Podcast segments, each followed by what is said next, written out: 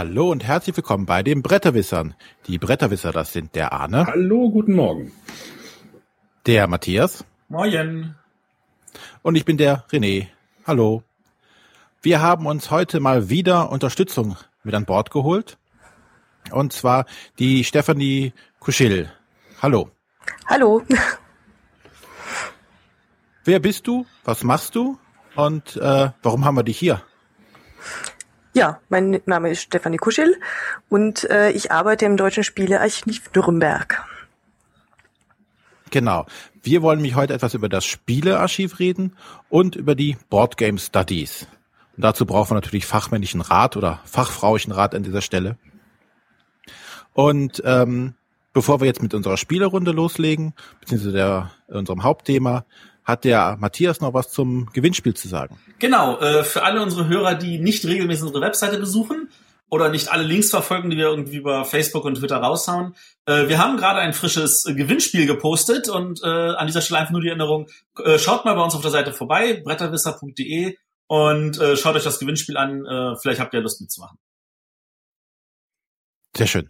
Und dann steigen wir direkt ein in unsere Spielevorstellung und da darf wie immer der Arne beginnen. Und dreimal dürfte raten mit einem kleinen Karten Kartenspiel. Das wäre auch bald schon peinlich, aber die großen möchte ich jetzt gerade hier nicht vorstellen, weil wir die noch anders verbraten müssen. Äh, passend zu unserem Gast habe ich ein Spiel aus Nürnberg quasi dabei, nämlich vom Nürnberger Spielkartenverlag. Ähm, die haben das Spiel Life is Life rausgebracht, äh, mit lustigen Tiergrafiken, äh, was im Grunde genommen aber auch eine Version von dem Kartenspiel Schwimmen ist. Äh, es gibt verschiedene Tierkarten in verschiedener Anzahl von drei bis neun jeweils. Also es gibt drei Mäuse, vier Katzen bis zu neun Giraffen. Äh, jeder Spieler erhält am Spielbeginn äh, zehn Karten. Äh, in die Mitte werden, wird so eine kleine Pyramide gelegt mit, mit vier Reihen. Ähm, beginnt mit einer Karte, zwei Karten, drei Karten, vier Karten. Wenn man an der Reihe ist, äh, darf man sich aussuchen, ob man äh, eine Reihe austauscht, also ob man eine Karte abgibt und die eine Karte aus der Einserreihe nimmt oder vier Karten abgibt und die Viererreihe sich nimmt und so weiter. Wenn man aber denkt, hey, ich habe genug von genug Sets an Tieren gesammelt, dann kann man klopfen, dann ist sind jede, alle anderen Spieler noch einmal dran. Die dürfen dann auch klopfen, was dann wahrscheinlich nicht, also quasi passen.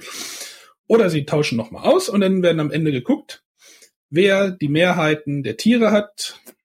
Ähm, ja, die gesammelt, der gesammelten Tiere hat und ähm, ja, dann werden die Kartensummen, nein, die Zahlen aufsummiert und wer denn die größte Summe hat.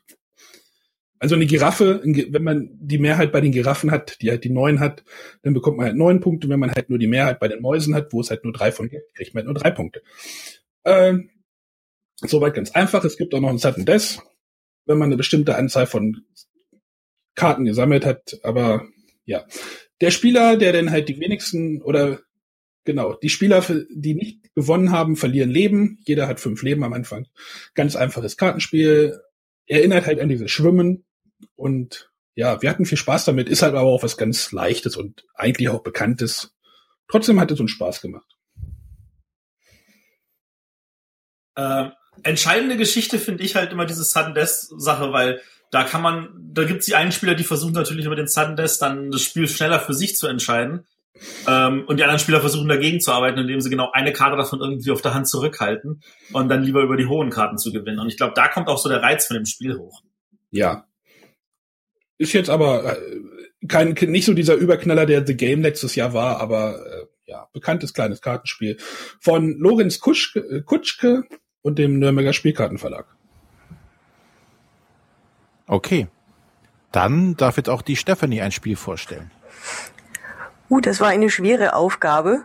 Ähm, vor allen Dingen, weil ihr gesagt habt, ich soll jetzt vorstellen, dass noch nicht in eurer Sendung war. Ähm, mein Lieblingsspiel grundsätzlich ist ja eigentlich Tichu. Und äh, jetzt hatte ich mir überlegt, dann stelle ich doch gleich noch was Klassisches dazu vor und woher vielleicht meine Vorliebe für Tichu auch kommt. Äh, wird mit einem traditionellen Kartenblatt gespielt, mit einem deutschen Blatt und ja, kommt aus meiner Heimat Bayern oder auch Tiroler Gegend, das Watten. Äh, ist ein ganz, ganz schnelles Stichspiel, das ich sehr, sehr mag, weil es vor allen Dingen davon lebt, dass man sehr viel miteinander redet und entgegen anderen äh, Stichspielen seinem Partner, man sitzt sich genauso wie beim Tichu oder Doppelkopf gegenüber und spielt zusammen, äh, eigentlich sogar es gehört zum Spiel, dass man sich gegenseitig anzeigt, was man so auf der Hand hat, was das Ganze ähm, sehr kommunikativ, sehr lustig macht. Ein super, super Kneipenspiel. Im Prinzip hat man das klassische Schafkopfblatt, äh, die Schellen, Eichel, Her äh, Gras und Herz. Es werden in jeder Runde nur fünf Karten an jeden ausgeteilt. Äh, es geht darum, drei Stiche zu machen. Und äh, es gibt eine etwas komplizierte Stichrangfolge. Wenn man sich die aber einmal gemerkt hat, geht das unglaublich schnell, weil halt jede Runde nur mit drei Stichen äh, gespielt wird.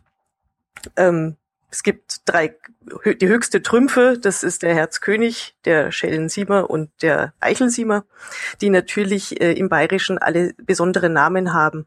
Äh, die versteht wahrscheinlich in sonst Deutschland keiner. Das ist der Maxi, der Bälle und der Sorra. Und dann gibt's wahrscheinlich noch in jeder Kneipe in Bayern eigene Wörter dafür. Ähm, wenn man Muss eine dann auch während des Spiels so benennen?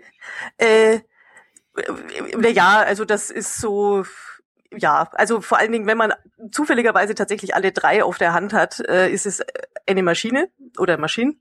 Ähm, dann muss man sowieso sagen, dass man alle hat, weil äh, da geht nichts mehr drüber. Kann passieren, muss aber nicht. Äh, ähm, dazu wird noch ein weiterer Trumpf angesagt. Äh, der Nachemgeber sagt den Schlag an. Das heißt also von sieben bis Ass wird äh, die Karte angesagt, die der Trumpf ist. Und dann wird vom nächsten noch eine Trumpffarbe angesagt. Also zum Beispiel Unter und Gras. Dann ist der Gras unter quasi der vierte Trumpf äh, der noch mitgespielt wird. Und äh, auch die Farben haben so dann ihre Reihenfolge. Also Gras sticht dann alle anderen Farben, der Unter sticht alle anderen Karten. Ähm, das ist wirklich ein unglaublich schnelles und schönes Spiel, äh, das ich sehr, sehr mag. Wenn man so eine Runde gewinnt, kriegt man normalerweise zwei Punkte. Es wird äh, bis, ja, je nachdem, entweder bis elf oder bis 15 Punkte gespielt. Äh, schön ist noch, man kann sozusagen die andere, man kann sich noch mehr Punkte rausholen, wenn man der anderen Mannschaft sagt äh, oder nahelegt zu gehen. Genauso heißt es, geht's. Also die Frage, wollen Sie nicht lieber gehen, weil wir die besseren Karten haben? Da können die aufgeben und sagen, ja, dann kriege ich trotzdem nur zwei Punkte. Wenn sie sagen, nee, nee, nee, geht, geht ihr mal. Also die können das auch äh, zurückwerfen quasi. Und so kann man sich ein bisschen hochschaukeln noch mit den Punkten. Ich glaube, so maximal fünf kann man dann in einer Runde machen.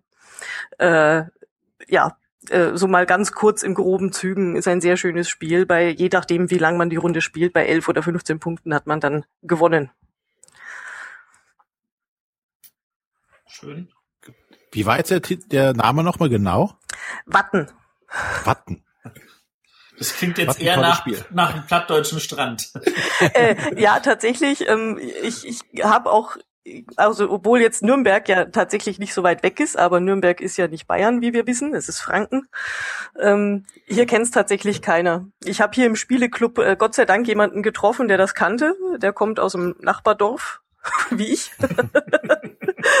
Und ich habe mich total gefreut, dass, äh, dass ich mir die Regeln mal wieder drauf schaffen konnte, weil ich das wirklich lange nicht mehr gespielt habe. Und äh, jetzt dachte ich, es, es passt vielleicht auch ein bisschen in das Arch Archivthema, vielleicht was Altes auszupacken. Ja, auf jeden Fall. Oder was Traditionelles in dem Fall. Ja. Gut. Dann werde ich mal mein Spiel vorstellen. Ähm, wie schon letztes Mal ich die Leute oder einige Leute zumindest überrascht habe, wenn man die Kommentaren Glaube schenken darf, verlasse ich mal wieder meine Komfortzone und werde mal wieder kein Ameritrash-Spiel vorstellen, sondern ein schönes, einfaches Familienspiel und zwar Kuhhandel, das Brettspiel, was jetzt ähm, zu Nürnberg rausgekommen ist von Ravensburger und jetzt die äh, Brettspielvariante des Kartenspiels Kuhhandel darstellt. Eigentlich ist es nur aus Versehen bei dir gelandet. Ja, aber trotzdem habe ich Leute, die sowas spielen und es auch trotzdem äh, sehr gut finden und ich fand es auch nicht schlecht. Worum geht? Also Kuhhandel, das Brettspiel ist wie gesagt eigentlich der, der große Bruder des Kartenspiels, wobei das Kartenspiel natürlich schon viel, viel länger gibt. Und wer Kuhhandel, das Kartenspiel kennt, oder das normale Kuhhandel, äh, wird sich hier auch sehr schnell zurechtfinden. Ähm, was haben wir jetzt dazu bekommen? Natürlich haben wir jetzt ein Brett, aber wir machen immer noch dasselbe. Wir versuchen Tierpärchen zu sammeln, äh, um sie bei uns zu sichern. Wir versteigern während des Spiels andere Tiere an die Mitspieler, versuchen dadurch das Geld zu bekommen. Ähm, und wir betreiben natürlich den berühmten Kuhhandel. Ähm, wenn man an der Reihe ist, darf man hier würfeln, weil hat man auch ein Brett und eine, ein Pöppel, mit dem man da um das Spielfeld rumrennt. Und ähm, man kann entweder auf Aktion, äh, Auktionsfelder laufen, wo man dann die Tiere, die dann vor einem sind in einem Gehege, versteigern kann. Oder man kann auf ein Kuhhandelfeld kommen, wo man dann mit einem Gegner, äh, mit einem Mitspieler Kuhhandel treiben kann. Oder man kann auf ein äh, ja, Sparschweinfeld laufen, wo aller Monopoly-mäßig in der Mitte Geld gesammelt wird und man sammelt dieses Geld ein. Was hat sich jetzt geändert? Also zum einen, es gibt jetzt viele, viele verschiedene Möglichkeiten der Auktionen. Äh, das klassische Spiel war ja einfach, die Mitspieler reizen sich so lange hoch, bis einer sagt, nee, will ich nicht mehr. Und dann hat derjenige den Zuschlag bekommen und der Verkäufer hatte immer noch das Vorkaufsrecht zu sagen, nee, wenn du das hier für 200 haben willst, gebe ich dir 200 und behalte es für mich. Dieser Mechanismus ist geblieben, aber es kommen viele neue Auktionsmechanismen hinzu. Zum Beispiel das holländische Handeln bei dem oder bei der holländischen Auktion. Dort wird zum Beispiel äh, der Auktionshammer in die Mitte gelegt und der Auktionator zählt von zehn runter. Und bei der Zahl, wo jemand den Hammer greift, dann muss derjenige dem Auktionator so viel Geldscheine geben. Also wenn er bei fünf stehen geblieben ist, muss er ihm fünf Geldscheine, egal welcher, mit welchem Wert geben. Es gibt auch null Geldscheine. Ähm, dann gibt es äh, die Katze im Sack, wo man nicht weiß, auf was man bietet. Es gibt ähm, Aktionen, wo es nur um die, die Menge der Geldscheine geht. Äh, es gibt, ist ein bisschen wie, äh, oder so Reihrum, dass Reihrum jeder weiter hochbieten muss, wie beim, wie beim Poker zum Beispiel. Also viele verschiedene unterschiedliche Auktionsmechanismen sind hinzugekommen. Das Kuhhandel ist gleich geblieben. Man darf halt mit jemandem, der auch ein Tier auf seiner Weide hat, was man selber hat, handeln und macht ihm halt ein Angebot, was keiner sieht und der kann ein Gegenangebot machen, was keiner sieht und der, der das höchste Angebot hat, gewinnt das entsprechende Tier und der andere oder beide behalten auf jeden Fall das Geld des Gegners. Und das muss man halt entsprechend gut blöffen. Man kann halt, weiß nicht, fünf Scheine hinlegen, wo aber vier Nuller und ein Zehner nur bei ist und der andere denkt, oh, der geht jetzt hier voll rein und äh, legt vier 50er und 200er hin und hat sich total verzockt an der Stelle, weil ihm so viel Geld rübergereicht hat. Ähm, dann gibt es noch eine erweiterte Regel, wo noch äh, eine Losbude dazu kommt. Die eierlegende Wollmilchsau kommt dazu. Es gibt einen Goldesel, der Geld bringt. Also viele kleinere Module noch hinzu. Es gibt noch Tierbabys, die man äh, machen kann. Also wenn man zwei Tiere, also Männlein und Weiblein einer Art hat, kriegt man auch noch ein Tierbaby. Also viele kleine Neuerungen dazugekommen.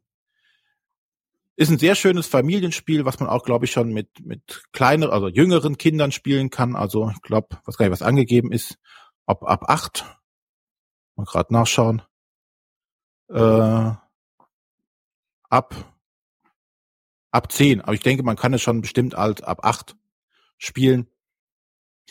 Ähm, das steht zwar drauf, man kann es auch zu zweit spielen. Zu zweit würde ich es aber nicht spielen. Ich glaube, zu zweit funktionieren so Auktionsspiele nicht. Es gibt zwar spezielle Auktionen dann, die extra für zwei sind, aber so dieser, dieser Beatreiz, wo man sich gegenseitig überbieten kann, fällt natürlich dann vollkommen weg. Aber ansonsten sehr schönes Spiel. Da sind zwei Varianten gehabt, also eine, eine einfachen Variante, die fast die Regeln des, des Kartenspiels darstellt und einmal die erweiterte Variante, wo dann, wie gesagt, diese, dieses, äh, diese Losbude noch dabei ist oder ähm, die Tierpreise auch variieren können. Also da gibt's viele schöne Elemente bei. Schönes Spiel. Ich bin gespannt. Ja, ich werde es dir zuschicken, dann darfst du da auch nochmal drüber schauen. Sollte dir auf jeden Fall gefallen. Also mir hat's auch gut gefallen. Ja, das war Kuhhandel äh, vom Ravensburger Spielverlag. Und Max Kirps. Genau, Max Kirps hat's gemacht. Gut, dann werde ich jetzt mal, mal kurz mein Spiel vorstellen. Und ich möchte heute reden über Shakespeare, dem guten alten Haudegen, der so tolle Bücher geschrieben hat wie äh, Sommernachtstraum und äh, Da, da, da? Hamlet, Othello. Romeo und Julia? Ach ja, das ist ja die langweiligste Geschichte von ihm. ähm, also in, in Shakespeare geht es darum, dass wir äh, Theatertruppen sind und wir versuchen ein Stück aufzuführen. Und dafür haben wir sechs Tage Zeit, das ganze Stück einzuüben. Ähm, und nach dem vierten Tag gibt's äh, so eine äh, Art Generalprobe mit Kostümen und nach dem sechsten Tag wird das Stück halt aufgeführt. Und wir, das, das klingt jetzt total thematisch, ist aber dann technisch doch sehr, sehr mechanisch. Es geht nämlich darum, dass wir halt äh, gucken, dass wir ausreichend Schauspieler anheuern, die wir für die, das Stück verwenden können. Dass wir ähm, Leute anheuern, die uns die Kostüme nähen, dass wir Leute anheuern, die uns die Bühnentechnik aufbauen und dass wir natürlich auch ab und zu vielleicht bei der Königin vorbeigucken, die uns dann äh, bestimmte Aufgaben gibt, was sie an dem Stück erwartet. Das Ganze ist also, ähm, diese sechs Runden, die wir spielen, sind dabei sehr, sehr eng gehalten. Der äh, Clou ist, jeder hat eine gewisse Anzahl von Aktionssteinen, maximal fünf. Und dann geht es darum, dass äh, wir mit diesen Aktionssteinen erstmal bieten, wer zuerst dran ist. Dabei gilt, wer weniger Aktionen machen möchte, ist früher dran. Der darf also als erster agieren. Wer mehr Aktionen machen will, muss entsprechend warten und kann, kann sein, dass er bestimmte Sachen dann vielleicht nicht mehr abbekommt. Äh, bei gleich viel gebotenen äh, wird die Reihenfolge entsprechend äh, äh, bleibt die gleich. Das heißt, manchmal müsste man auch überlegen, wenn ich jetzt also irgendjemanden überholen möchte, dann muss ich entsprechend äh, bieten. Äh, dann, nachdem wir geboten haben, können wir Aktionen machen und die Aktionen sind äh, normalerweise also entweder wir werben jemanden neu an, so dass wir da äh, mehr Möglichkeiten haben. Das können wir aber nur einmal pro Runde. Oder wir nutzen diese Person, die wir schon haben. Das heißt, wir packen einen Aktionsstein auf die Person und nutzen die Aktion, die dieser bietet. Die sind dann relativ einfach gehalten. Entweder sie geben uns halt äh, auf einer der Leisten halt einen Bonus. Äh, es, diese drei Leisten, die es gibt, die stehen für den ersten, den zweiten und den dritten Akt des Stückes wobei der erste Akt Geld gibt und der zweite und dritte Akt Siegpunkte, aber verschiedenartig. Und wenn wir bei irgendeinem Akt nicht mindestens so und so gut sind, verlieren wir sogar Siegpunkte. Ähm, die andere, Aktion, äh, andere Möglichkeit ist, dass wir halt äh, uns neue Kostüme äh, schneidern oder dass wir halt an der Bühnentechnik bauen.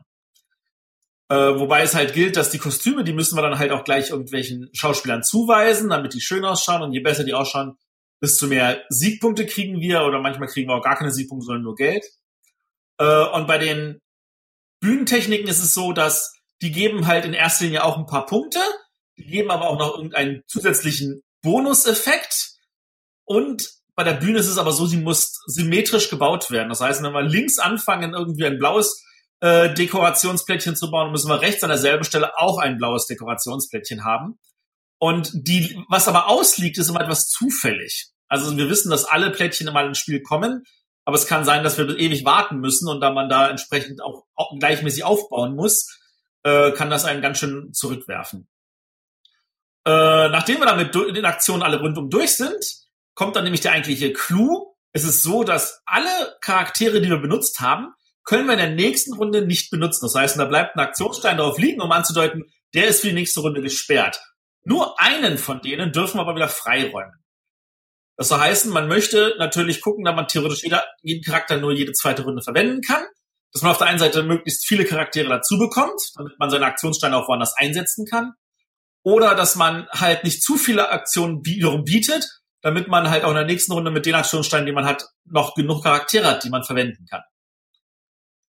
Äh, das Ganze ist, also wie gesagt, thematisch äh, ist das nur leicht angehaucht. Das hat mich überhaupt nicht gestört, weil die Strategien, die man da fahren muss, sind doch sehr, sehr zahlreich. Man muss schauen, äh, möchte ich jetzt gucken, dass ich dieses oder jenes bekomme? Hole ich mir vielleicht einen Goldschmied, der mir erlaubt, auch die goldenen Gewänder beziehungsweise Dekorationsstücke zu nehmen, die ich sonst nicht nehmen darf?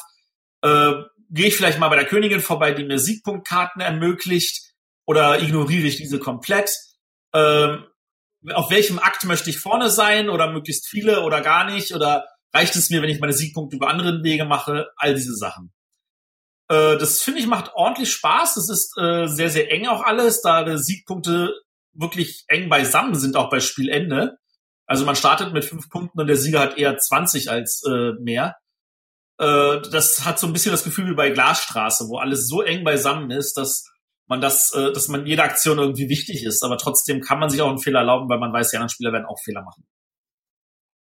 Genau, äh, das ist Shakespeare. Mir macht das total Spaß. Das ist erschienen bei Istari. Und der Autor ist, lasst mich nicht lügen, äh, ich weiß es gerade nicht. Internet nicht schnell genug, oder was? Internet nicht schnell genug. Ja, so ist das. So ist das, wenn man nicht vorbereitet ist. Ja, wieso bist du nicht vorbereitet? Ah, ich weiß es nicht. Einmal mit Profis arbeiten. Einmal mit Profis arbeiten. Der, der Autor ist Herbe Rigal. Und das Ganze hat auch noch wunderschöne Grafiken von Arnaud Demigert und Neriak. Ja, ja, jetzt hat er die Internetseite offen. genau, jetzt, jetzt, sind, jetzt habe ich die Franzosen ablesen können. Genau. Genau, also mir macht das total Spaß. Da ist auch eine äh, Erweiterung angekündigt, die noch so ein paar Sachen erweitert, die, die mich auch neugierig machen. Und äh, da lasse ich mich mal überraschen, was da kommt. Die heißt denn Goethe oder wie? Äh, nein. Goethe und Shakespeare lebten, glaube ich, noch nicht mal zur selben Ach, Zeit. okay. Kann das sein? Ich weiß Nee, nicht. wahrscheinlich nicht. Nein, nein. Ist mir nur keiner eingefallen. Dann können wir jetzt zum Hauptthema kommen. Genau, denn die Frage der Woche überspringen wir dieses Mal, da wir, da wir denken, wir haben genug wieder zu erzählen oder lassen uns genug heute erzählen, glaube ich mal. Und die Zeit wollen wir dann nutzen. Genau. So, dann ähm, fangen wir erstmal an. Wir wollen, wir haben heute so ungefähr zwei Blöcke. Einmal haben wir ja gesagt, wir wollen über das Spielearchiv reden und einmal über die Board Game Studies. Anfangen wollen wir jetzt mal mit dem Archiv. Stefanie, was machst du denn im Spielearchiv? Ja, also ich äh, arbeite jetzt im Archiv, seitdem es in Nürnberg ist, beziehungsweise ich habe es mit mit umgezogen, ganz persönlich von Marburg. Ähm, und ich bin da jetzt hauptsächlich für die ähm, Spieleakquise und für die Öffentlichkeitsarbeit zuständig. Äh, und wie viele Leute arbeiten denn in, dem- in dem Archiv? Also ähm, bis äh, letztes Jahr, Mitte letzten Jahres, äh, war es, waren es zwei Leute mit einer Stelle, äh, eine feste Stelle. Seit Juni letzten Jahres haben wir, Gott sei Dank, eine Kollegin für zweieinhalb Jahre jetzt. Also sind wir äh, drei Leute mit zwei Stellen, äh, die das Archiv betreiben. Und äh, die Leitung des Archivs hat ja ähm, auch die Leitung des Spielzeugmuseums. Das ist die Frau Dr. Falkenberg. Und wer, wer ähm, finanziert, also wer, wer, wer ist denn der Träger des Archivs? Also das wird sich ja sicherlich nicht selber irgendwie finanzieren Äh, können. wohl kaum. Also Einnahmen sind in einem Archiv äh, nicht so häufig. Ähm, das ist, und ich denke, das ist das Besondere auch an diesem Archiv, dass es äh, in öffentlicher Hand ist. Also es gehört äh, zu den Museen der Stadt Nürnberg. Das heißt, äh, ja, durch die Stadt, der Oberbürgermeister hat sich entschieden, dieses Archiv zu kaufen mit äh, Hilfe von Sponsoren, mit Drittmitteln, äh, vor ja jetzt knapp sechs Jahren schon.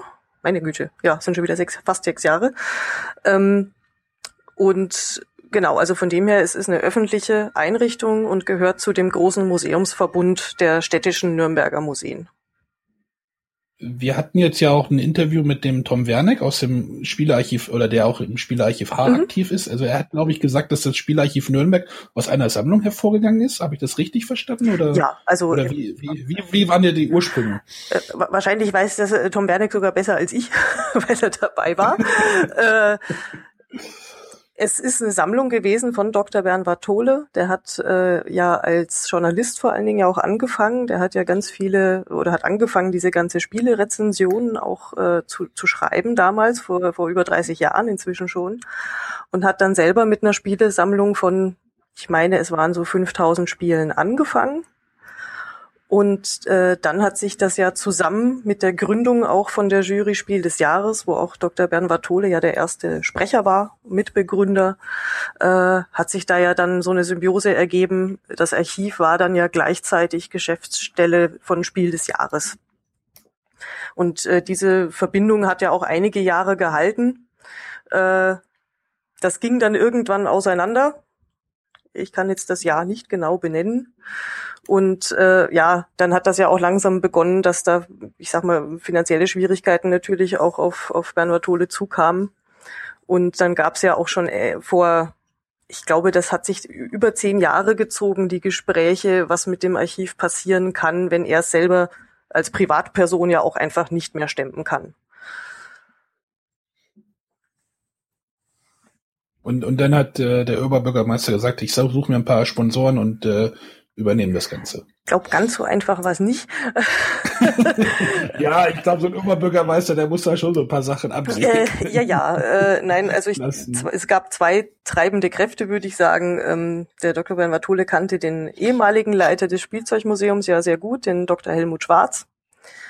Äh, der ist inzwischen in Rente.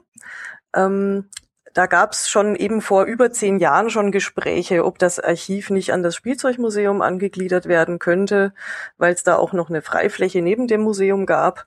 Äh, allerdings durfte da nichts gebaut werden. Äh, das waren so erste Überlegungen. Und dann verschwand es erstmal wieder in der Schublade. Nur dann wurde es immer dringlicher, weil tatsächlich das Archiv in Marburg ja aufgelöst werden musste weil der Mietvertrag dort ausgelaufen ist. Und dann musste alles recht schnell gehen. Und die treibenden Kräfte waren da der Herr Dr. Schwarz und auch äh, Ernst Kick von der Spielwarenmesse, vor allen Dingen, der äh, dem Oberbürgermeister Herrn Mali gesagt hat, dieses Archiv kauft das, das muss nach Nürnberg, das gehört nach Nürnberg und der Tradition, die die Stadt auch mit Spiel und Spielen hat. Ähm, ich helfe dir mit einer Anschubfinanzierung äh, und ja, so ist das entstanden. Dann noch mit anderen Sponsoren der Zukunftsstiftung, der Sparkasse, dem Tesla Verlag. Äh, auch Spiel des Jahres hat den Umzug mitfinanziert. Ähm, ist das dann vor knapp sechs Jahren Gott sei Dank über die Bühne gegangen. Also waren viele Leute, die Angst hatten, dass das Archiv doch noch irgendwie, dass die Sammlung ja zersplittert wird, aufgebrochen wird, einzeln versteigert wird. Das wäre eine Katastrophe gewesen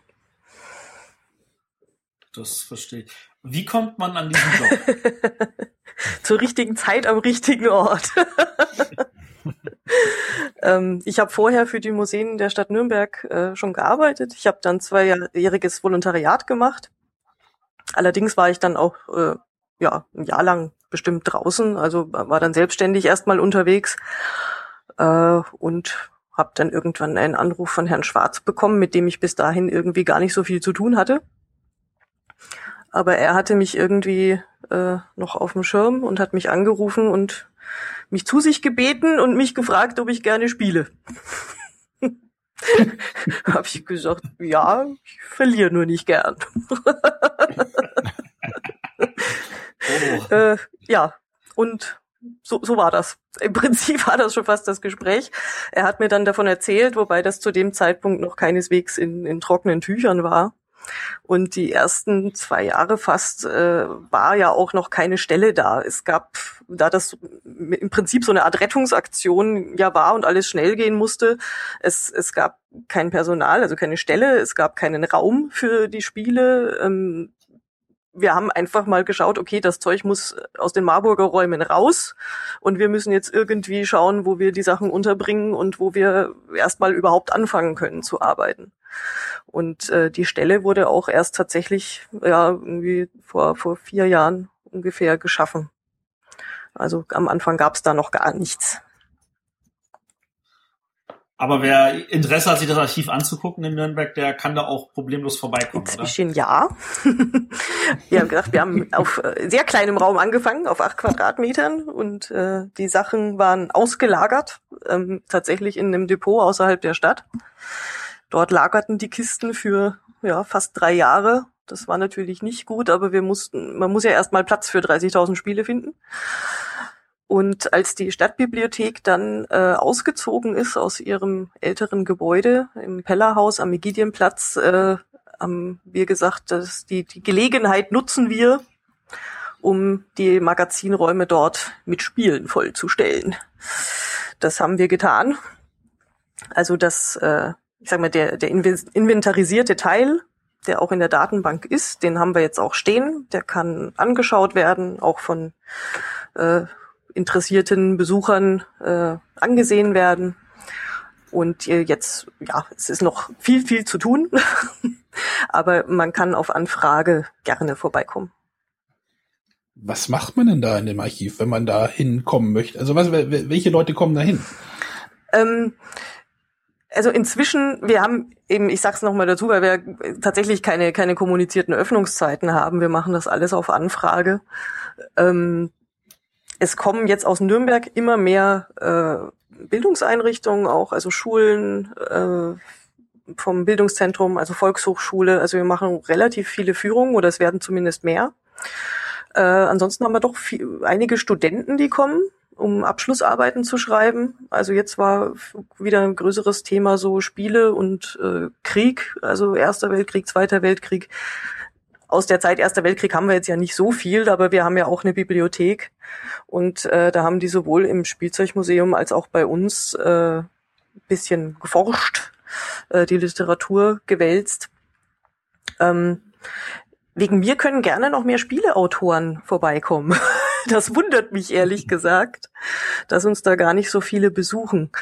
Ähm, weil das ist eigentlich ja der beste Pool, den man haben kann, um sich inspirieren zu lassen und zu gucken, was es schon gab. Ach, das ist ja, also das hätte ich also nicht gedacht, dass Autoren eigentlich nicht kommen. Das da hätte ich ja eigentlich mit. Damit also wir telefonieren schon mit mit vielen, das ja. Wir bieten ja auch, das haben wir aus Marburg geerbt, diesen diesen Service, dass man ähm, Spiele, Ideen hinterlegen kann, also wie bei einem Notar. Also ein gewisser Schutz für die Ideen quasi, aber das ist fast die einzige Kommunikation, die wir führen.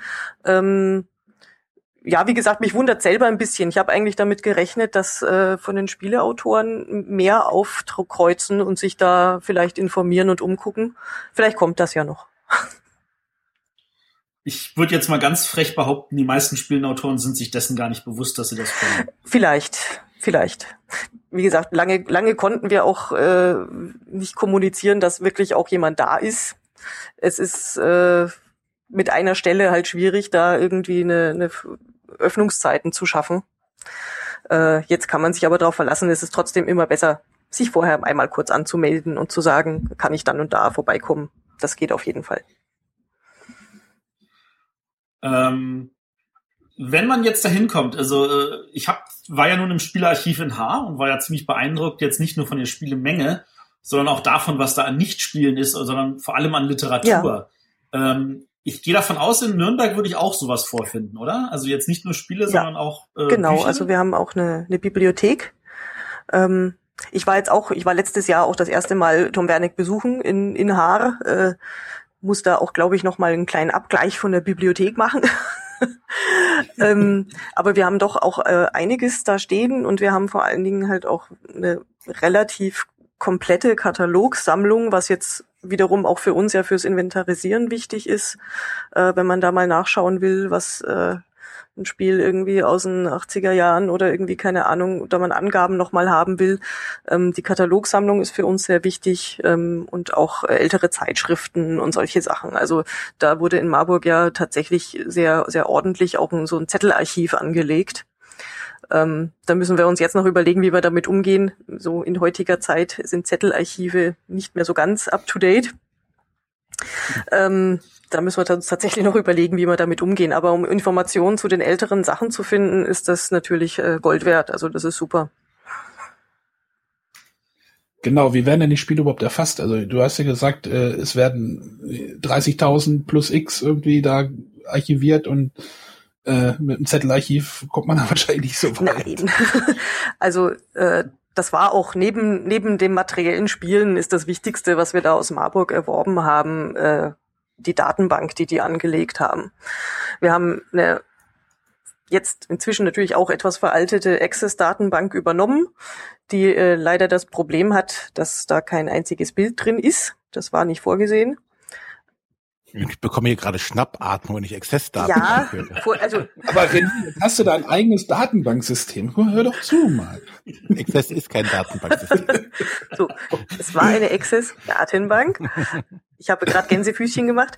Ähm, und wir haben das vor, oh Gott, drei Jahren, glaube ich, äh, auf eine moderne Museumssoftware umgezogen. Ähm, da versuchen wir ja auch den ganzen Verbund umzustellen auf ein System, das heißt Museum Plus wird auch von der Landesstelle nicht staatlicher Museen empfohlen, äh, so nebenbei. Das ist eine super Datenbank.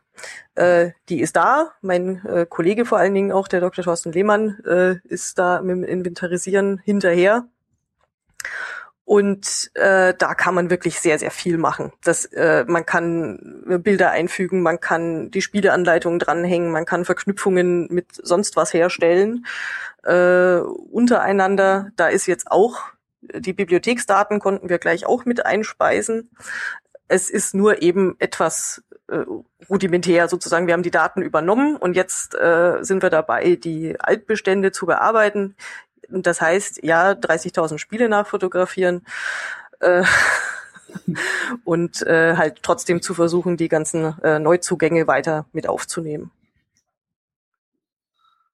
Äh, ist diese Datenbank irgendwie auch öffentlich? Da arbeiten wir dran.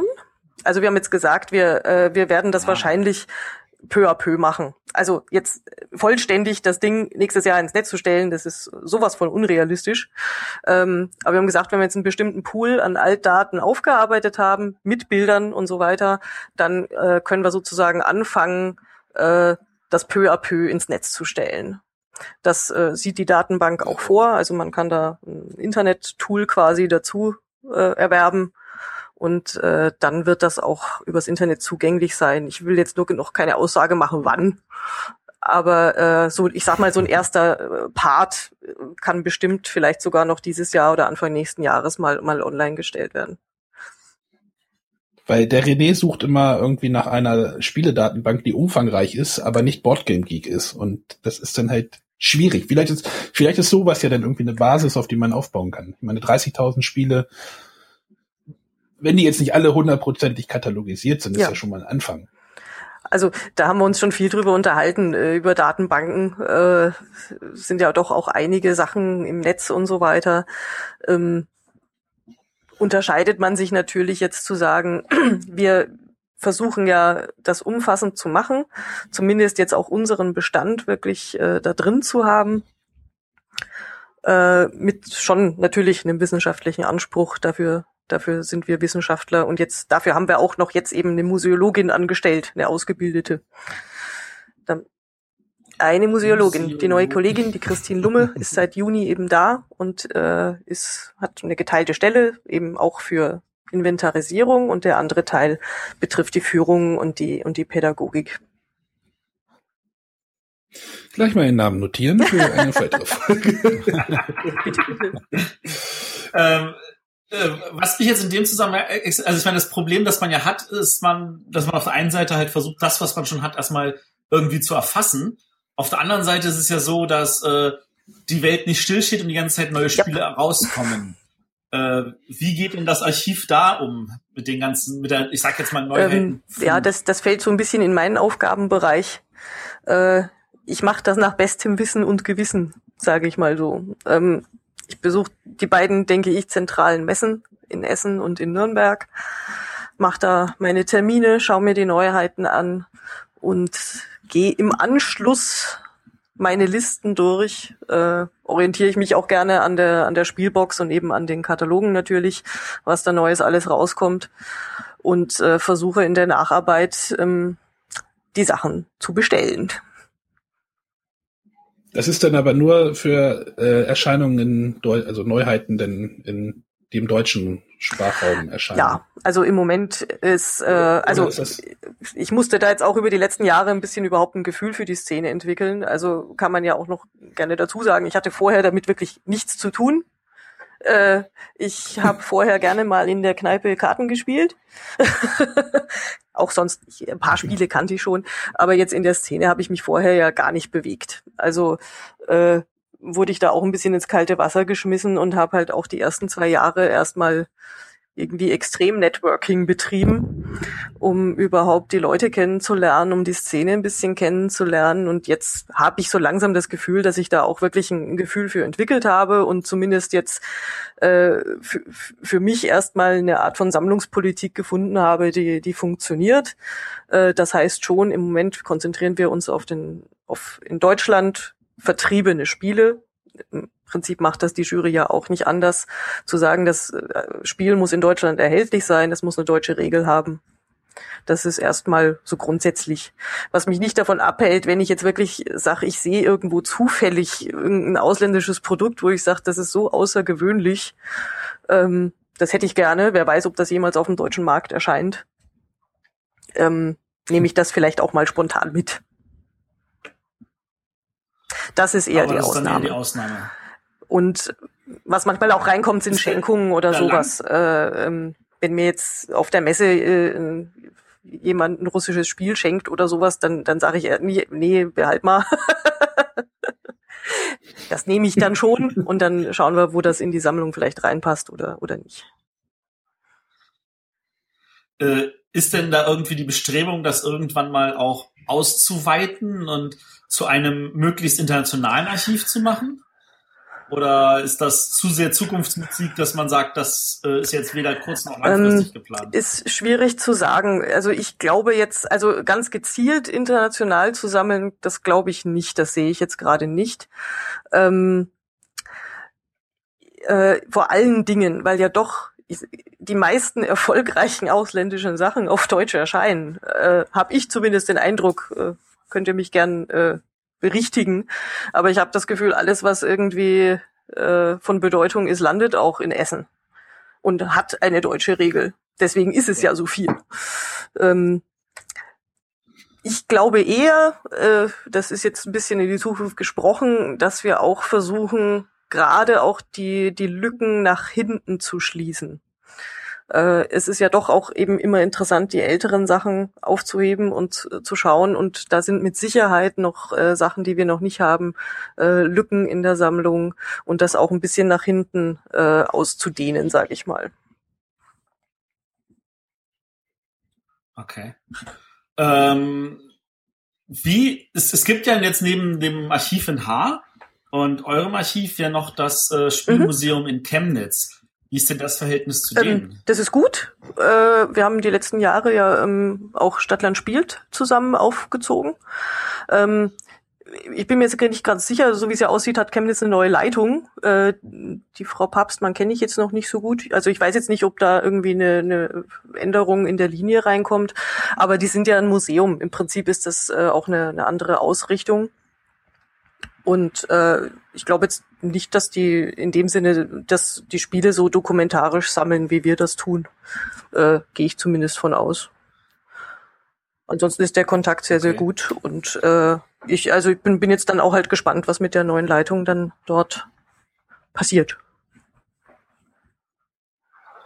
Ähm, was, was ich jetzt interessant finde, ich meine, äh, ja, Chemnitz ist ein Museum und Nürnberg ist ein Archiv, aber das ist in der Leitung der Nürnberger Museen und da ist ja auch eine Museologin angestellt jetzt worden.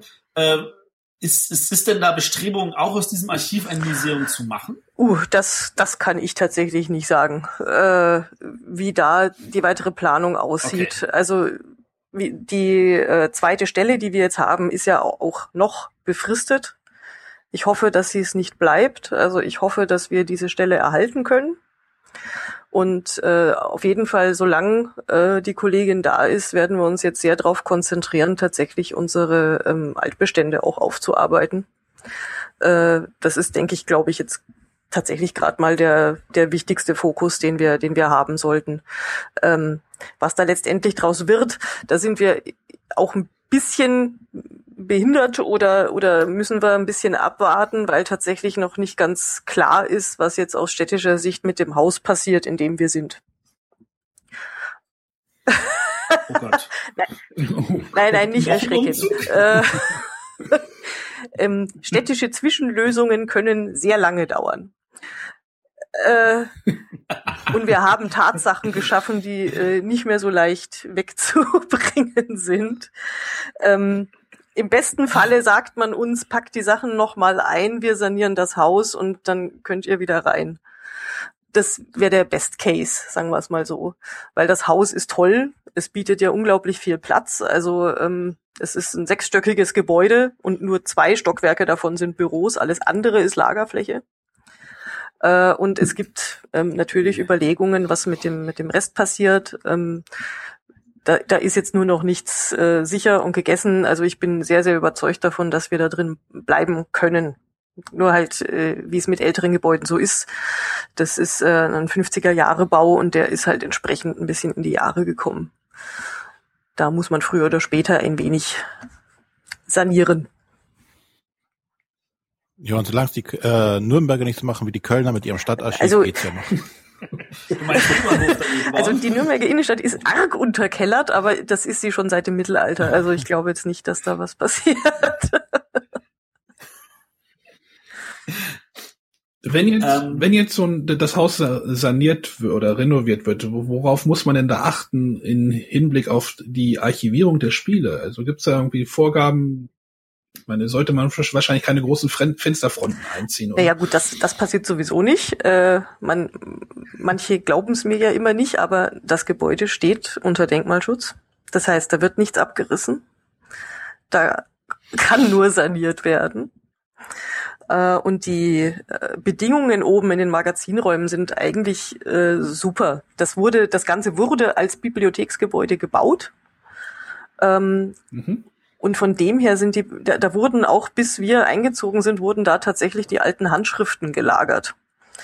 Äh, von dem her sind das eigentlich für Papier und Pappe hervorragende Bedingungen da oben. Äh, wir haben jetzt neue, auch, oh Gott, dass ich den Namen richtig ausspreche, Thermohydrographen besorgt, die uns da rechtzeitig Mhm. Bescheid sagen, falls sich da an der Luftfeuchtigkeit äh, irgendwie was ändern sollte oder an der Temperatur sich irgendwie nachhaltig was verändern sollte. Äh, Ich erinnere mich, in Haag waren diese Geräte, die dafür gesorgt haben, dass die Feuchtigkeit immer in irgendeinem Genau, bestimmten Prozentbereich war. Und das habt ihr also auch so, so da rumstehen, damit die Luft da. Genau, da haben wir jetzt neue, ist. neue angeschafft, ähm, damit wir da auf der sicheren Seite sind. Ich meine, wir sind jetzt ja eben Gott sei Dank in einem Turm, also so ein äh, klassischer Wasserschaden kann uns eigentlich nicht passieren. Und von dem her, glaube ich, sind wir da relativ äh, sicher, was, was jetzt die Aufbewahrung da betrifft. Im Keller würde ich die Sachen nicht lagern. Okay. Ähm, in Nürnberg gibt's ja, ähm, ich, wenn ich, man möge mich korrigieren, wenn ich das falsch verstanden habe, da gibt's ja, Ja. den Alibaba Spieleclub und mit dem habt ihr ja zusammen äh, irgendwie diese Festveranstaltung gemacht zur Verleihung des Mhm. Duali dieses Jahr. Kann das erinnern? Wie ist denn da zu, zu der Zusammenarbeit Ähm, gekommen? sehr natürlich. ähm, das ist ja wirklich ein sehr, sehr reger Spieleclub und ähm, ohne die könnten wir viele Veranstaltungen gar nicht durchführen. Ich habe gesagt, wie, wie wenig Leute wir sind und jetzt Spieleveranstaltungen betreuen bedarf doch einen gewissen Personalaufwand. Und da bin ich sehr, sehr froh, dass, dass Alibaba da uns hilft und unterstützt, auch als wir noch nicht in diesem Haus drin waren. Ähm, Im Prinzip hatte Alibaba ja dasselbe Problem wie wir. Ähm, sie hatten keinen Raum mehr. Die wurden aus ihren alten Räumen ja rausgeschmissen, äh, auch wegen baulichen Mängeln. Also da wurde von heute auf morgen gesagt, ihr könnt da jetzt nicht mehr rein. Äh, holt eure Spiele raus und dann schauen wir mal, was passiert. Und auch da war ähm, Herr Schwarz auch mit sehr dahinter zu sagen, ähm, w- was ist besser, als wenn wir zusammen in dieses Riesenhaus einziehen. Tatsächlich waren dann Alibaba und ihre Sammlung waren ja früher drin als, als unsere Sammlung. Ähm, und das ist natürlich ein hervor, eine hervorragende Symbiose. Ähm, wir benutzen ja beide unseren äh, Veranstaltungsraum, den wir jetzt auch peu à peu herrichten. Da konnten wir Gott sei Dank schon ein bisschen was äh, renovieren und machen. Und da haben die ihre Vereinsabende und äh, wir haben unsere Veranstaltungen dort, unsere äh, Spielenachmittage, nachmittags, Stadtland spielt, findet da statt und so weiter. Mhm. Ähm, wenn wir jetzt mal von Zusammenarbeit reden, ist, ich habe äh, versucht herauszukriegen, was es noch für Spielearchive in der Welt gibt. Nicht nur die deutschen, sondern auch die anderen. Und der Herr Werneck meinte, es gibt ja noch eins in Paris. Ähm, gibt es denn noch andere Archive, mit denen jetzt vielleicht Nürnberg auch zusammenarbeitet in diesen Ähm, Beziehungen? zusammenarbeiten noch nicht. Also da ist mit Sicherheit noch ein bisschen äh, weiteres Networking gefragt. Äh, Soweit habe ich noch nicht geschaut. Äh, es gibt auch noch in das Spellenarchiv in, oh Gott, in Brüssel, in Belgien. Ähm, da wollte ich auf jeden Fall auch mal hin ähm, und mir das anschauen. Es gibt, glaube ich, sehr viele Sammlungen. Ich habe auch mal einen Herrn aus, aus Amerika kennengelernt, der gesagt hat, er hat ein ähnliches Archiv. Äh, jetzt für amerikanische Spiele. Also da, da überschneidet sich so ein bisschen dieses, ähm, ja, im Prinzip sind es dann doch private Sammlungen, halt vielleicht auch aufgearbeitet. Äh, was mir jetzt nicht bekannt ist, ist tatsächlich äh, ein anderes Archiv in öffentlicher Hand. Das ist mir noch nicht über den Weg gelaufen. Das meiste waren eben doch äh, Privatinitiativen. Und äh, Zusammenarbeit insofern findet jetzt noch nicht statt, was wir letztes Jahr angefangen haben und äh, wo ich auch schauen will, dass das weitergeht. Ähm, dass wir jetzt zumindest auch im deutschsprachigen Raum äh, so die Sammlungen und Archive, dass wir uns regelmäßig mal zusammensetzen und treffen und äh, ja, ich sag mal archivarische Dinge besprechen. Da haben wir eine kleine Tagung ins Leben gerufen, die haben, haben wir jetzt zweimal gemacht. Und ich denke, dass das auch weitergehen wird und das ist auch gut, dass wir uns da austauschen. Also da ist, äh, das haben wir jetzt letztes Jahr ja auch in, in Haar gemacht. Davor haben wir es bei uns gemacht. Äh, Chemnitz ist dabei, äh, auch die Steinhuder Museen, die ja auch eine kleine Spielesammlung haben. Ähm, also ganz bunt gemischt, die Kasans äh, aus Österreich. Und dass wir uns da regelmäßig ein bisschen, ein bisschen austauschen. Auch mit den Firmenarchivaren, das ist ja auch nicht uninteressant. Also mit dem Herrn Schwensen aus Ravensburg sind wir da auch eng in Kontakt. Ähm, wie sieht's aus mit der ESG, den Europäischen Spielesammlergilde? Ähm, auch ein, ein guter Kontakt. Ähm, ich äh, gerade auch mit dem Herrn Rühle, von dem haben wir auch gerade ein paar Spiele bei uns im Spielesaal ausgestellt. Äh, und der ist mir eine, eine ganz, ganz äh, wichtige Quelle. Gerade wenn es ums Datieren von unseren Altbeständen geht, ähm, kann der uns oftmals da auch weiterhelfen. Was, was heißt denn Altbestände? Wie weit geht denn das zurück? Ja, also so ab den späten 40ern, Anfang 50er. Wobei ich eben mhm. gerade glaube, dass so in den 50er, 60er Jahren, dass, dass wir da noch äh, einiges an, an, an Lücken haben, die wir noch aufarbeiten können. Also man merkt das natürlich in, in, äh, in der Datenbank auch so ab dem Zeitpunkt mit, mit Gründungsspiel des Jahres äh, wird das alles sehr viel vollständiger und, und ja, also konstanter. Äh, die Daten vorher sind äh, ganz natürlich irgendwie nicht, nicht, nicht ganz so ordentlich aufgearbeitet teilweise weil das bei den älteren Sachen ja auch schwierig ist. Da steht dann wieder nichts auf der Schachtel und da steht teilweise noch nicht mal der Verlag drauf oder sonst irgendwas. Also da muss man schon ein bisschen Recherchearbeit betreiben. Und dann, dann hat man das und dann stellt man fest, dass es heutzutage so viel rauskommt, dass ja. das schwierig ist.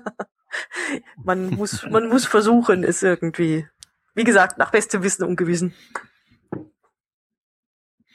Aber ihr werdet auch von den Verlagen ja. unterstützt, oder? Also die schicken, schicken euch dann einfach den, den ganzen Neukram oder neu, neuen Nee, Spiele. automatisch läuft da fast nichts. Ach so. Bei manchen macht es auch gar keinen Sinn, weil dann würde uns wirklich alles aus dem Rahmen platzen. Äh, deswegen, ich verbringe schon relativ viel Zeit damit, da auch äh, meine, meine Wunschlisten zu schreiben. Ähm, weil ich auch mhm. sag, äh, ich brauche nicht von jedem Spiel jede Erweiterung da platzt uns wirklich alles aus den Nähten. Ähm, da muss man sich auch ein bisschen beschränken können und sagen, äh, wenn es jetzt nicht gerade Siedler oder Carcassonne ist, äh, so die Klassiker, wo man jetzt schon sagt, naja, da möchte ich die Familie eigentlich irgendwie zusammen haben oder ein ganz besonderes Monopoly, ähm, dann muss ich jetzt von nicht jedem Spiel jede Erweiterung sammeln. Das ist übertrieben.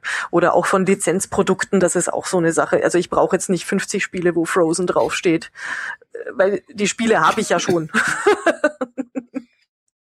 Also meine Tochter würde das anders sehen. Ist möglich. Als Archivar muss ich da etwas unemotionaler herangehen.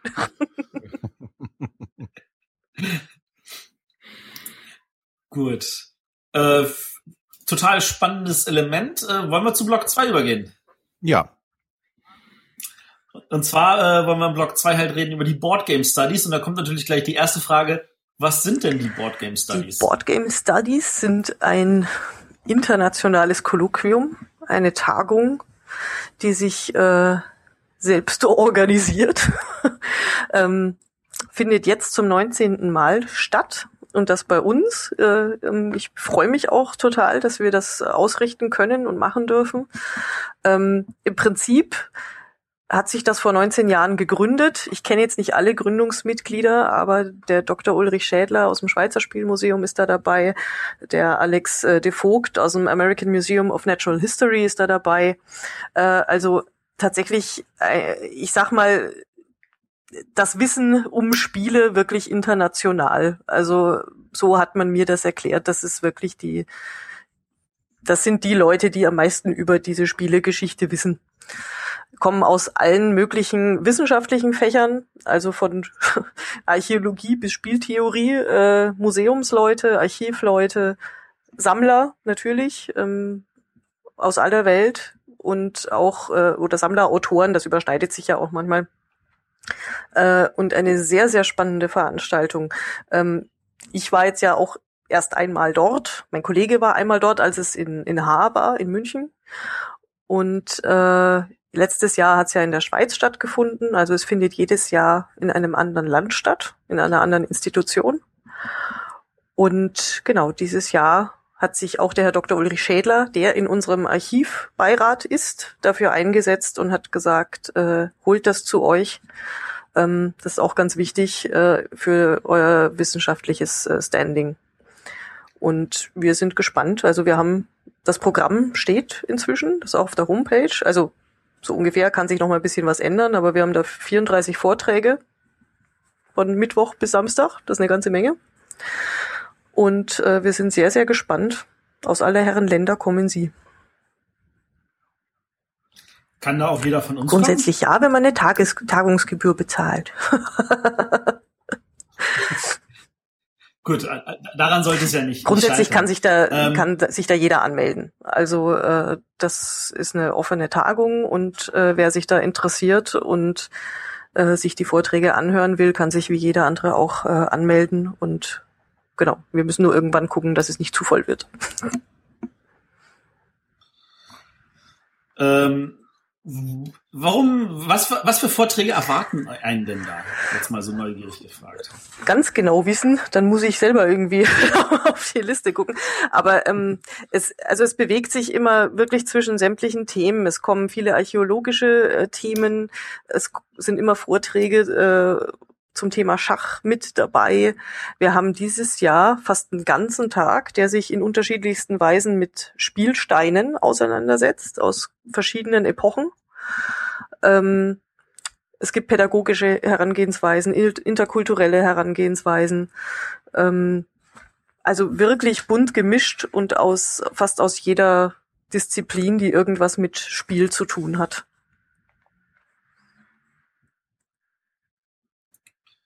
Ähm, nun ist es ja so, dass nicht jeder Mensch äh, leider zu dem Zeitpunkt, wenn das stattfindet, wir können vielleicht noch mal kurz das Datum 13. bis 16. Genau April. 13. bis 16. April, also in schon ein ja, paar nicht Wochen, so laut sagen. oh, da fällt den Menschen auf, ja, was ja, sie noch erledigen ja, ja. müssen. ähm, äh, wenn man das jetzt selber natürlich nicht an dem Zeitpunkt schafft, irgendwie nach Nürnberg zu kommen, was gibt es denn da für Optionen, das selber alles nachzuerleben und vielleicht auch nachzulesen? Ähm, ja, also äh, es ist unregelmäßig, aber sie äh, publizieren ihre Vorträge hin und wieder. Ganz am Anfang äh, kennen vielleicht auch ein paar Leute, die sich damit beschäftigen. Ganz am Anfang von dem Kolloquium haben sie es auch gedruckt. Also es gibt, glaube ich, sieben oder acht Bände der Board Game Studies, die auch gedruckt wurden. Die stehen auch bei uns in der Bibliothek. Ähm, jetzt seit zwei Jahren äh, sind sie dazu übergegangen, das sehr unregelmäßig online zu publizieren. Äh, ist jetzt im, ich glaube im Dezember ist die neueste äh, Online-Version aufgelegt worden. Ähm, das kann man sich tatsächlich im Internet einfach runterladen. Okay. Äh, wir werden dann den Link auf jeden Fall in die mhm. Show Notes packen wollen. Ähm, wie spannend ist denn so, die, so, so eine wissenschaftliche Herangehensweise für den normalen Spieler? Also ich sag mal, ähm, für Leute, die äh, zu Hause neben ihrem Katan und Carcassonne vielleicht noch das ein oder andere Spiel spielen und mit den Begriffen wie Deutscher Spielepreis was anfangen können. Wie spannend würden denn diese Leute das finden, da das tiefer einzutauchen? Ah, das, das kommt wirklich drauf an. Also ich, ich kenne jetzt selber welche, die ja dann auch selber vielleicht sogar ein bisschen sammeln oder mal auf Flohmärkte gehen. Äh, wenn man sich grundsätzlich einfach dafür interessiert, glaube ich, ist das sehr spannend. Man muss sich schon für Geschichte interessieren. Also es sind jetzt relativ wenige Vorträge über jetzt die letzten 40, 50 Jahre, sage ich mal. Das sind schon Sachen, die sich viel auf ältere Sachen beziehen. Da muss man sich schon dafür interessieren, denke ich. So das Neueste, was in der Schweiz passiert ist, zum Beispiel, das war ein wundervoller äh, Vortrag von, von Bruce Whitehill äh, über Dr. Bieber. den es tats tatsächlich schon seit 50 Jahren gibt in Amerika. Also Operation. Ähm, sehr spannender Vortrag. Ja. Äh, aber da sind eben, das ist das Schöne, dass da so verschiedene Gruppen ja auch sind. Äh, da haben tatsächlich wahrscheinlich die Archäologen konnten jetzt damit nicht so viel anfangen. Die haben sich gewundert, was, was das ist. Im Gegensatz können vielleicht jetzt äh, manche sind jetzt vielleicht gar nicht so schachaffin, äh, dass sie sich da in so in die Details hinein äh, werfen wollen. Aber von dem her finde ich es eigentlich auch schön, dass das so ein so ein buntes Programm ist. Grundsätzlich muss man sich schon wissenschaftlich damit beschäftigen wollen. Oder wirklich theoretisch damit beschäftigen wollen. Okay. Matthias, fährst du da jetzt hin? Äh, ich würde gerne, wenn meine Mutter an dem Wochenende nicht Geburtstag hätte. so. Ich, ich, ich meine, ich bin ja auch so frech gewesen. Ich hatte ja dann äh, angefragt, wie es dann ausschaut mit irgendeiner Videoaufzeichnung. Ja weil ich das ja eigentlich auch schön finde, sowas halt nicht nur schriftlich, sondern vielleicht auch im Bild festzuhalten, um äh, dem, dem, dem der normalen, also ich sag jetzt mal der neueren Generation, die eher bilderaffiner ist als textaffin, was sich mit wissenschaftlichem Arbeiten ja nicht wirklich perfekt verträgt, äh, um da also irgendwas näher zu bringen. Aber der Herr ähm, mhm. Schädler war das, der hat das deutlich irgendwie eine Abzei äh, äh Absage mir gegeben und hat gesagt, dass er das für nicht angebracht hält, weil sich bei den Vorträgen oft um Work-in-Progress-Berichte ja. handelt. Ähm, ich kann dem, ich, ich bin noch geneigt, dem Herrn Schädler dazu sagen, dass schadet nicht, es dann trotzdem aufzuzeichnen. Aber ähm, äh, ich, vielleicht, vielleicht habe ich da auch einfach eine andere Ansichtsweise als äh, der normale, sage ich jetzt mal, Wissenschaftler. Also, es, es geht schon viel drum. Es soll schon eben, deswegen heißt es auch, denke ich, Kolloquium. Ähm, es sollte ein Podium geschaffen werden, auch wirklich Projekte vorzustellen, wo Kollegen drüber diskutieren. Äh, auch Studenten sind da sehr, sehr herzlich willkommen, wenn die äh, ein Projekt haben. Ähm, dass die ihre Projekte vorstellen und halt wirklich mit Leuten diskutieren, die die Ahnung von der Materie haben. Und zwar bevor irgendwas publiziert wird ähm, kann den Gedanken schon nachvollziehen, äh, dass man dann sagt, ja, wir wollen das lieber dann hinterher in eine ordentliche Form bringen, nachdem wir es diskutiert haben. Ähm, aber es gibt doch auch Vorträge, die man weniger als Work in Progress betrachten könnte. Könnte man wenigstens die aufzeichnen. also ich, ich, ich, glaube, ich glaube einfach, dass wenn man sowas aufzeichnet und mehr Leuten auf diese Weise zugänglich macht über eine offene Plattform, sei es jetzt YouTube, Vimeo oder ähnliches, äh, dass das tatsächlich dann auch noch mehr Leute interessieren könnte und man vielleicht auch Leute erreicht, die ansonsten schwer zu erreichen sind. Ich meine, man, die, auch, auch diese Wissenschaftler wollen ja nicht eigentlich nur eine eigene Suppe. Äh, das ist richtig. die Zeit ist halt tatsächlich sehr, sehr knapp bemessen, deswegen ähm, ich, ich keine Ahnung, man, man kann sowas natürlich mal vorschlagen. Herr Schädler hat es jetzt auch gehört.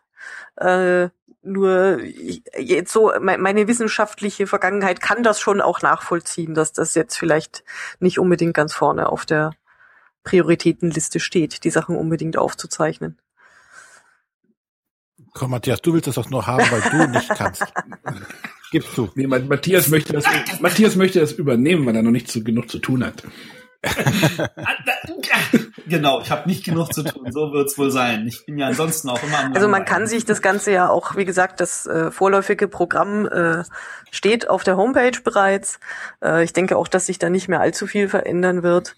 Und dann kann man sich ja ein bisschen gucken, ob man äh, vielleicht auch nur einen Tag kommt. Das geht auch. Ja, da muss man äh, halt Bescheid sagen, irgendwie, dass man nur einen Tag kommen kann. Dann kann man da auch von der Tagungsgebühr her gucken, wie man es macht. Äh, und dann muss man halt mal schauen, was einen da interessiert. Oder ich glaube, das sind auch alles Leute, mit denen man äh, problemlos Kontakt aufnehmen kann. Äh, es gibt auch eine äh, Google Group, tatsächlich, wo man ein bisschen nachverfolgen kann, worüber so diskutiert wird. Äh, das ist die BGS 4, also Forever. kann, ist öffentlich, öffentlich einsehbar. Also ähm, kann man auch äh, einfach mal gucken, ob das äh, interessant ist. Kann man sich mal die Google Group angucken. Na, das ist doch auch spannend. Ähm, in dem Zusammenhang hatte der Herr Werneck mir letzte Woche erzählt, dass er, dass er ja auch bei der Board Game Studies natürlich mhm. ist und dort einen Vortrag hält. Und dass er kurz da drauf, und in diesem Fall ist kurz da drauf, äh, ungefähr ein oder zwei Wochen später in Saarbrücken ist, wo mhm. ebenfalls eine Veranstaltung ist. Äh, und zwar die Games of Empire nun ist das, nun habe ich ja schon erfahren, dass äh, Nürnberg da mit der Veranstaltung gar nichts am Hut hat. Das klingt wie so ein Android oder wie so ein iOS Free-to-Play-Spiel. das stimmt. Ich bin auf der Suche nach dieser Veranstaltung auch erstmal auf solche Computer-Online-Spiele gestoßen. Ähm, habe, also der, der Link ist auch dann in den Shownotes. Äh, wir haben das natürlich, äh, ich habe natürlich das auch rausgesucht. Äh, nun frage ich mich natürlich, ähm, das wird äh, es ist eine interdisziplinäre Tagung ähm, über die Funktion und Kontonation von Brettspielen in imperialen und transkulturellen Kontexten. Äh, was Hä? Sowas, sowas, sowas, sowas gibt's auch nur in Deutschland, ne? Das, das, also. Ich glaube mir, denk, im amerikanischen Bereich gibt es auch Wörter, Zusammenfassungen, wo du sagst, das macht keinen Sinn. Äh, deswegen heißt die Veranstaltung vielleicht auch Games of Empire und man hat nicht so einen schönen deutschen Begriff gewählt. Äh, äh, das scheint aber eher so eine, so eine Tagung zu sein zu, zu grundlegenderen Sachen, so warum spielen wir und sowas. Äh, könnte, könnte man sich da vorstellen, vielleicht, äh, also ich meine, ich habe jetzt keine Ahnung, warum das so passiert und äh, wahrscheinlich auch kannst auch du das nicht beantworten, aber ähm, Besteht da vielleicht die Möglichkeit, auch mit sowas näher zusammenzuarbeiten? Äh, mit Sicherheit, wobei ich da auch noch mal, also tatsächlich habe ich mich nicht näher damit befasst, weil für mich total klar war, dass ich da weder teilnehmen kann noch sonst irgendwas, weil es einfach viel zu nah an, an unserer Tagung ist, äh, wo einiges zu organisieren ist. Ich hatte jetzt auch eher den Eindruck, ähm, dass es da tatsächlich eher ja um eine, um eine auch um eine Präsentation geht, gerade Spiele rund um den um den Ersten Weltkrieg und äh, fällt jetzt auch tatsächlich dann nicht unbedingt in unser in unser Hauptaufgabengebiet. Klar wäre es interessant, da teilzunehmen, aber äh, da müssen wir unsere Kräfte halt auch äh, richtig einteilen. Äh, ich glaube jetzt auch nicht, dass das was regelmäßiges ist.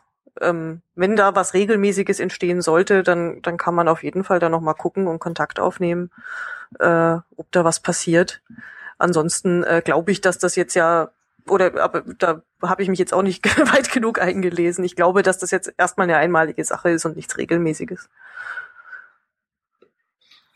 Ich werde dir auf jeden Fall auch noch nerven, ob die Videoaufnahmen machen und dann online stellen. Bitte.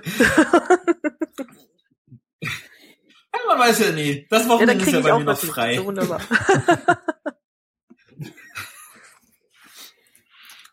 ähm, gut. Äh, haben wir noch Fragen, Jungs? Nee, ich glaube nicht. Nee.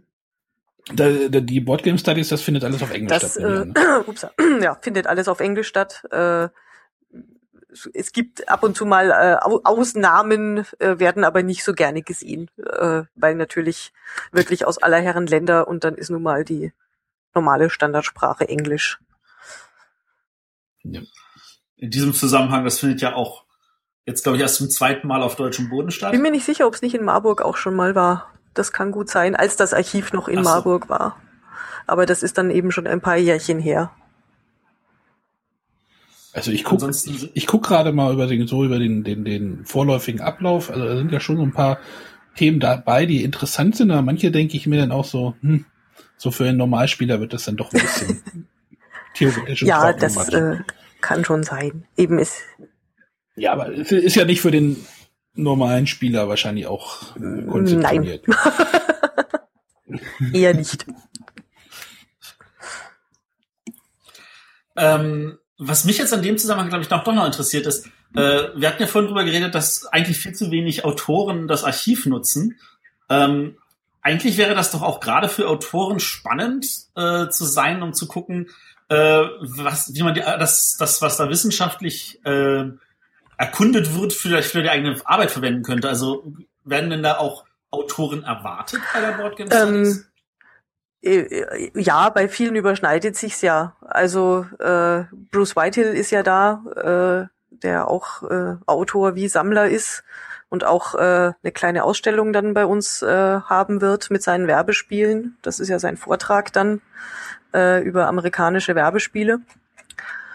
Äh, der David Parlett ist zum Beispiel dabei, der Fred Horn. Das sind ja auch alles Leute, die zusätzlich Spieleautoren sind. Ähm, mich wundert es eben, dass die, dass die Jüngeren in Anführungsstrichen äh, da eigentlich nicht nicht so viel Kontakt mit uns haben. Von dem her, ich ich habe da ja äh, auch den Vorstoß gemacht zu sagen, äh, warum machen wir das während der Messe diesen Abend nicht zusammen, eben nicht nur mit Alibaba, sondern auch mit der Spieleautorenzunft, weil ich genau das wollte, dass die unsere Räume und die Sammlung auch noch mal sehen und das vielleicht einfach verschalten, dass man das bei uns angucken kann. Also die Zusammenarbeit mit Ja. der Satz stärken. Ganz, ganz klar. Mhm. Das ist doch schön. Das ist doch gut. Ähm, gut, dann äh, denke ich, sind wir soweit durch. Äh, wir danken, dass du hier in die Sendung gekommen bist Ja, ich- bedanke mich für die Einladung. und dich unseren vielen, vielen Fragen gestellt hast. Äh, Und äh, jeder, der jetzt irgendwie Interesse bekommen hat, äh, sich damit mal ein bisschen näher zu beschäftigen, wir haben in unseren äh, Shownotes jetzt die Links zu dem Archiv in Nürnberg, dem Archiv in Haar, äh, dem Museum in Chemnitz, äh, zu den Boardgame Studies, wo man auch sieht, was da an Plan ist. Äh, wir haben verlinkt äh, die Online-Dokumentation, die es soweit gibt. Äh, wir haben auch den Link zur Google Group und äh, wen es auch interessiert, auch noch zu dem Games of Empire. Also da könnt ihr ganz viel jetzt nachlesen, Leute, und äh, wer vielleicht noch überlegt, was er nächstes Jahr, äh, wo er nächstes Jahr in den Urlaub fährt, man kann auch nach Nürnberg fahren, ohne dass dort eine Spielwarenmesse ist und sich dann trotzdem im Archiv vielleicht mal kundtun und das vielleicht auch mal auf äh, eine andere Weise dann erfahren, wie Spiele äh, leben, sage ich jetzt mal. Sehr gerne. Mit äh, vorher anrufen oder E-Mail schreiben, bitte. Und ich kann auch bestätigen, die Frau Kuschel ist sehr lieb und äh, das Stück Lebkuchen, das ich von ihren Essen bekommen habe, war das beste Stück Lebkuchen, das ich seit vielen, vielen Jahren hatte. uh, vielen Dank. Du lässt aber schwere Geschütze auf, Matthias. Also nicht jeder Gast bei uns kriegt einen Lebkuchen.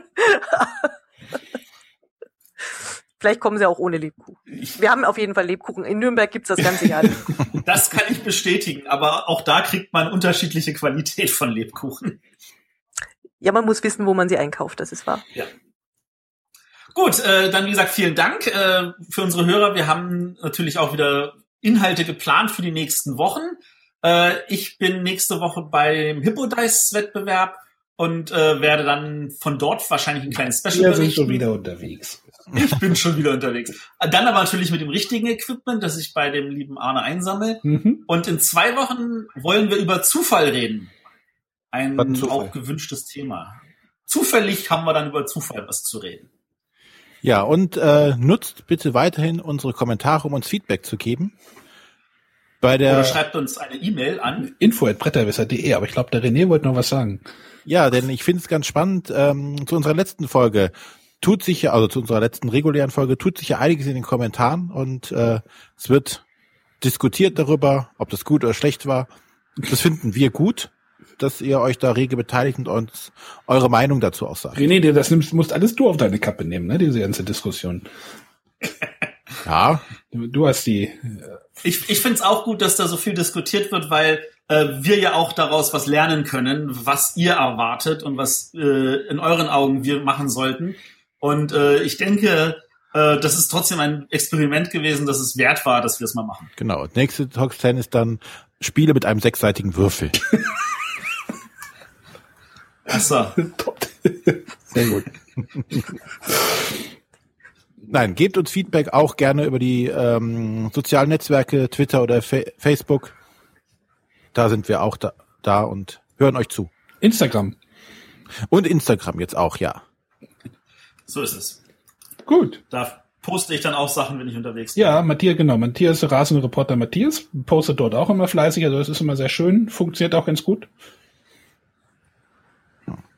Gut. Äh, dann verabschieden wir uns jetzt an dieser Stelle und sagen euch Tschüss. Tschüss. Bis in, zwei, äh, bis in einer Woche und so zwei Wochen. Tschüss.